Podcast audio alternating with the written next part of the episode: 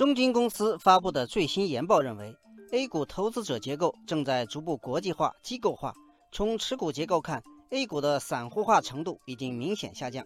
最近几年，去散户化一直是 A 股市场的热门话题之一。中金公司的这份研报很自然地受到了广泛关注。网友银河风说，去年十月份的一个数据显示，A 股的自然人投资者账户，也就是所谓的散户，占比超过百分之九十九。而且贡献了百分之八十以上的交易量，怎么能看出散户化的程度明显下降了呢？网友世贤解释说，中金研报看的是持股比例，从二零一四年到二零一八年，总市值中散户持股比例从百分之二十八下降到百分之二十一，自由流通市值中散户持股比例从百分之七十二下降到百分之五十三。也就是说，散户资金在整个市场中的比例在下降。网友美好时光说，资本市场去散户化是大势所趋。美国股市现在个人投资者的持股比例是百分之十左右，我们也越来越接近这个数字。网友复古色调问：上世纪四五十年代，美国散户直接持有美股百分之九十左右的股份。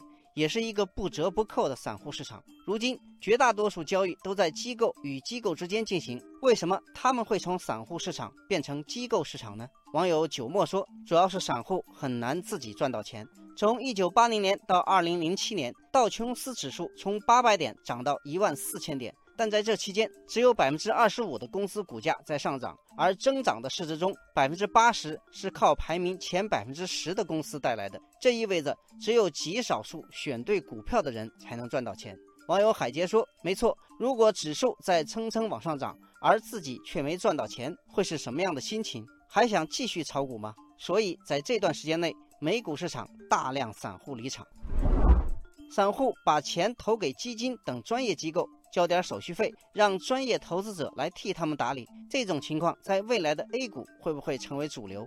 网友心水难说，我觉得会。现在 A 股融入全球金融的脚步越来越快，投资者所要面对的已经不仅仅是国内的情况，而是要考虑全球性的问题。这对于一个散户来说是很难做到的。网友大碗宽面说，去散户化。并不是市场要把散户都赶走，而是给散户找一个管理者、领头人。机构投资为散户进行专业理财，是成熟市场的必经之路。网友激光宇说：“市场需要机构投资者，也需要散户投资者。去散户化，应该是散户与机构投资者双赢的局面。只有这样，资本市场才能真正健康发展。”